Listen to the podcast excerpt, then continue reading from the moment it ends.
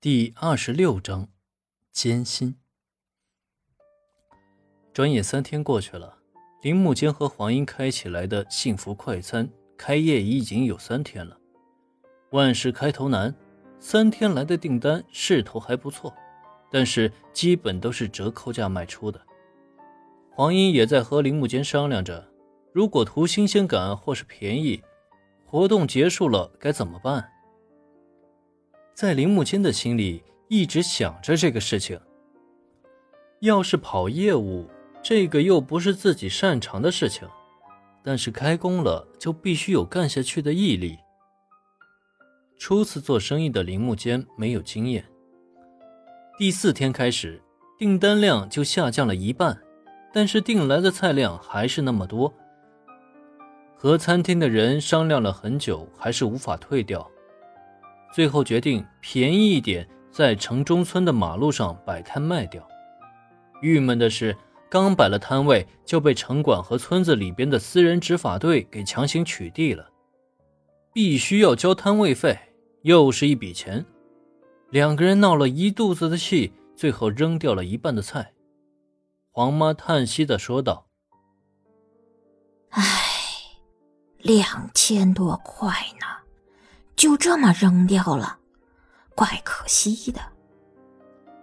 一天下来，几个人和城管闹了一肚子的气，加上扔掉的价值两千多块的东西，一家人都是唉声叹气的。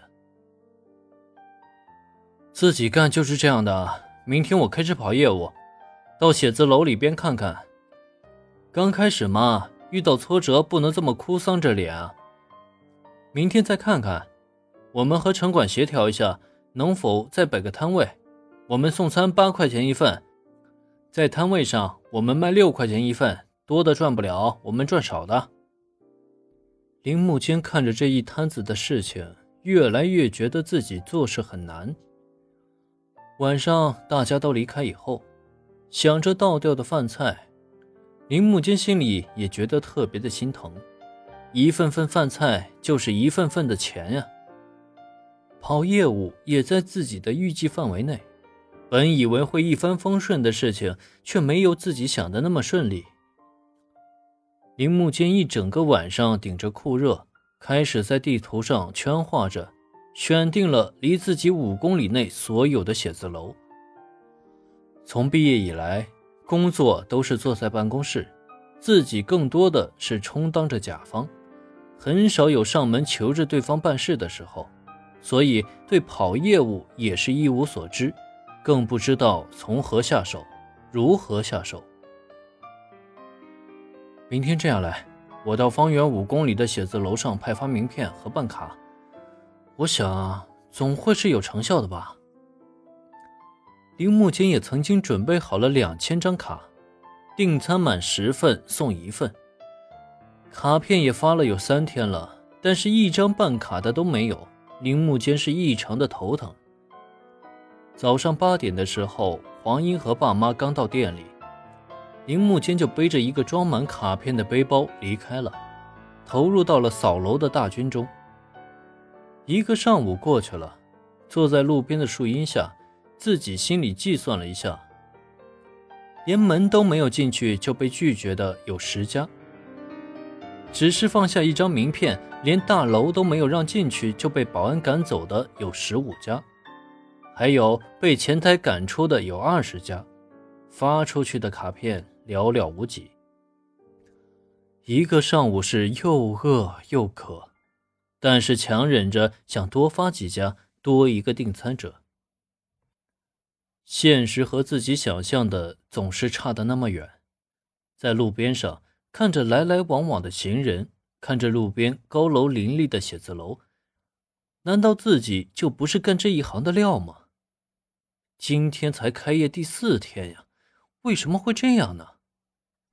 自己在工作的时候也曾经善待过这些发东西的，也曾经厌恶过上门推销和发卡片的，今天自己就做着自己曾经厌恶的事情。到了下午四点。林木间拖着疲惫的步伐走回了店里的时候，所有的人都坐在一起，大眼瞪小眼，不问都知道，今天的订餐量很少，或者更加的不尽人意。今天的订餐量如何啊？今天只卖了一百五十一份，连第一天的三分之一都不到，又有一百份菜要扔掉了，无法处理啊。林木间和黄英相视苦笑。上班的时候可以如鱼得水，但是现在呢，却是一筹莫展。今天和村子里边说了吗？我们摆个摊位。去问了，一个月三千，每天还有二十块的卫生费，一共也就是三千六百块。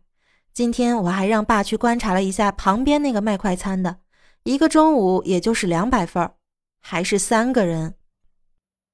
林木间看着黄英，黄英看着爸妈，真是面面相觑。这样看似乎划不来啊。我是这么想的，你看啊，如果说在咱们这门口摆一个摊位，每天中午订餐，基本十一点半就结束了。我妈和我爸呢，也是可以帮忙的。那不行的，这是个长久的事情，你们身体不好是需要休息的。这是刚开业。再等几天吧。算了，你们都回家吧，我再想想。不要着急，我们这不是刚开业吗？摸着石头过河，总会好起来的。内心焦急的林木间还要劝说着大家，让大家放宽了心。看着院子里的桶里边倒掉的饭菜都是新鲜的，林木间心想：多么可惜呀！唉。自己创业为什么这么难呢？